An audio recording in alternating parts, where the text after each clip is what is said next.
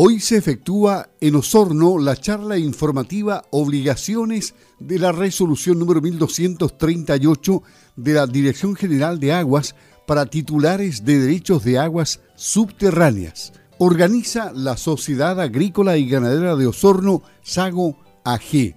Participan dos profesionales, Jaime Ibieta, consultor de Peregrine Telemetry, y Gonzalo Arellano, director de Peregrine Telemetry. Y para conversar de estos temas, justamente estamos en la línea telefónica con Gonzalo Arellano, quien va a tratar sobre el tema instalación del sistema de monitoreo de pozos de aguas subterráneas con su sistema de extracción según las resoluciones de la DGA. Obviamente aquí no vamos a resolver las preguntas que tengan los interesados, pero es un avance para que se interesen y tengan presencialmente la oportunidad de plantearles preguntas hoy en el recinto Sago a partir de las 15 horas en la sala de reuniones de este recinto. ¿Cómo está? Gusto de saludarlo, Gonzalo. Bienvenido a Campo al Día de Radio Sago. Eh, buenos días, muchas gracias por la, por la invitación y por el llamado. Bueno, en realidad son temas que interesan a los productores de la zona.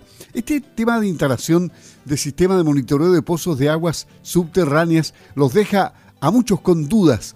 ¿Qué es lo que dice la legislación al respecto? ¿Cuáles son las resoluciones de la DGA las últimas? A ver, eh, para, para entender mejor el tema hay que eh, remitirse a lo que es el origen de la resolución, que fue, si no me equivoco, el año 2019 o 2018, puedo estar equivocado en la fecha, pero hay una resolución nacional de la Dirección General de Agua donde especifica eh, de manera bastante explícita los requerimientos para el monitoreo del control de extracciones de agua subterránea. Pero después localmente y lo dice la misma resolución nacional, cada dirección regional de la DGA tiene que emitir una segunda resolución donde especifica las condiciones particulares dependiendo del acuífero y de la región misma. Entonces, eh, hay, en el fondo, cada, cada agricultor o propietario de derechos de agua va a tener que verificar la resolución nacional y posteriormente las resoluciones regionales que le afectan. ¿Cuáles han sido las dudas que le han planteado en otros puntos del país los productores?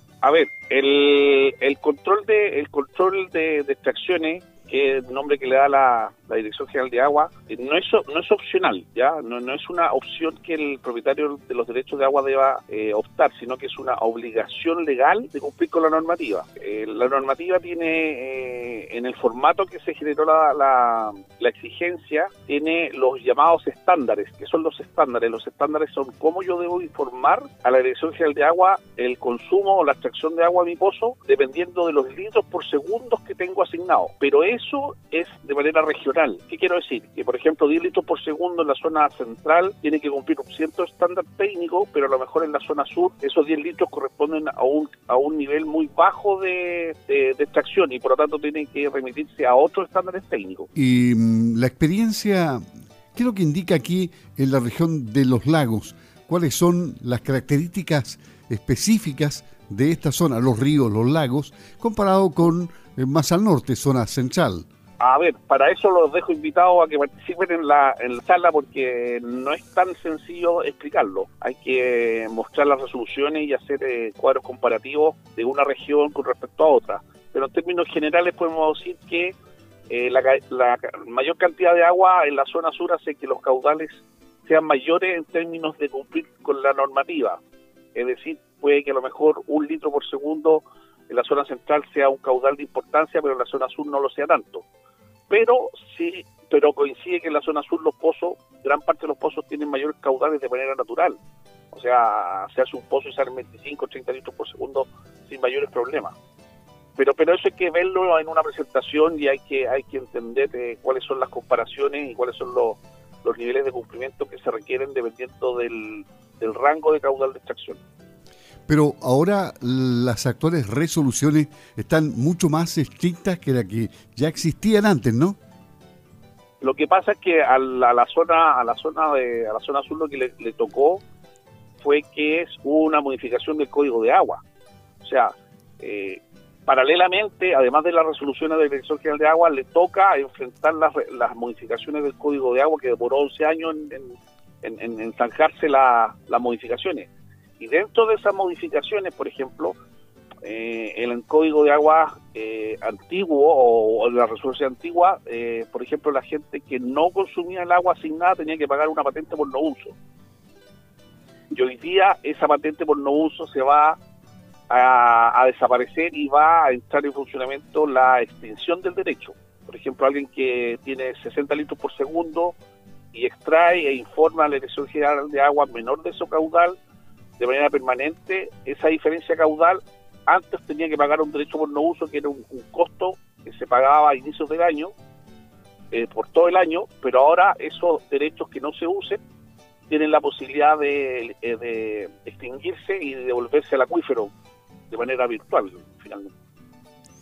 Estamos conversando con Gonzalo Arellano, director de Peregrine Telemetry, porque él hoy en el recinto Sago, a partir de las 15 horas, va a participar de esta charla informativa que ha organizado Sago AG, especial para todos los productores que tienen dudas y que deben saber específicamente qué es lo que señalan las resoluciones de la DGA.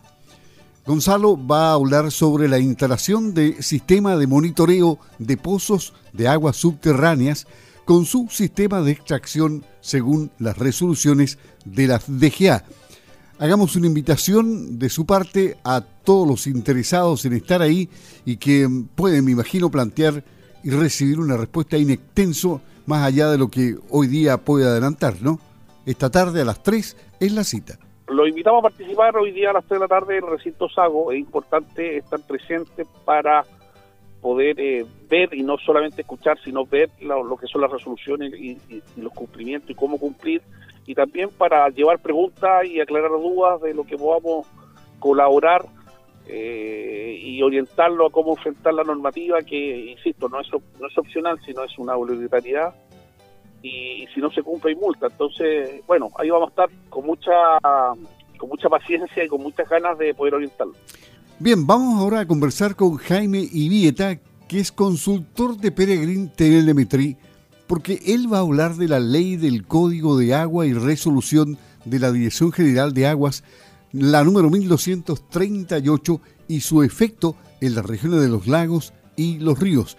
¿Cómo está, don Jaime? Muy buenos días. ¿Cuáles son los efectos que, que produce en estas regiones esta resolución? Muy buenos días, don Luis. Qué, gusto saludarlo nuevamente. Espero que esté muy bien. La verdad es que nosotros vamos a, dar esta charla hoy día, a las 3 de la tarde. Eh, queremos invitar cordialmente a todos los agricultores de la zona y poder explicar lo mejor posible en qué consiste el código de agua y la resolución 1238 que usted mencionó. La verdad es que es relevante porque esto es una obligación es una, es una ley que ya se, se estuvo tramitando durante 11 años y ya se, ya se perfeccionó, se llegó a acuerdo y bueno, ya pasó a ser ley el Código de Agua. Y, y, junto al Código de Agua viene esta resolución 1238 y posteriormente esa resolución 1238 hay varias resoluciones en cada, eh, en cada comuna, perdón, en cada región y en el caso de los lagos y de los ríos está la resolución 152 y 154. Esas dos resoluciones, para poder, eh, eh, se, les va a exponer eh, hoy día, de manera de darlo, la, va a ser muy macro, o sea, muy las cosas más importantes se le van a explicar, pero también va en esta presentación va incluido un QR y también va incluido un link eh, que si los eh, agricultores o empresarios quieren eh, saber tener mayor información, van a poder rescatarlo en la misma exposición. eso, no sé si le estoy respondiendo su, su pregunta. La implicancia es, a nivel nacional. Esto es una ley, la ley de código de agua es una, es una ley y las resoluciones también es, a nivel nacional, la 1238. Y eso es una obligación y ya no es... Eh, esto es para ordenar un poco el tema de los acuíferos, porque si usted se da cuenta, hay muchas zonas que se han ido...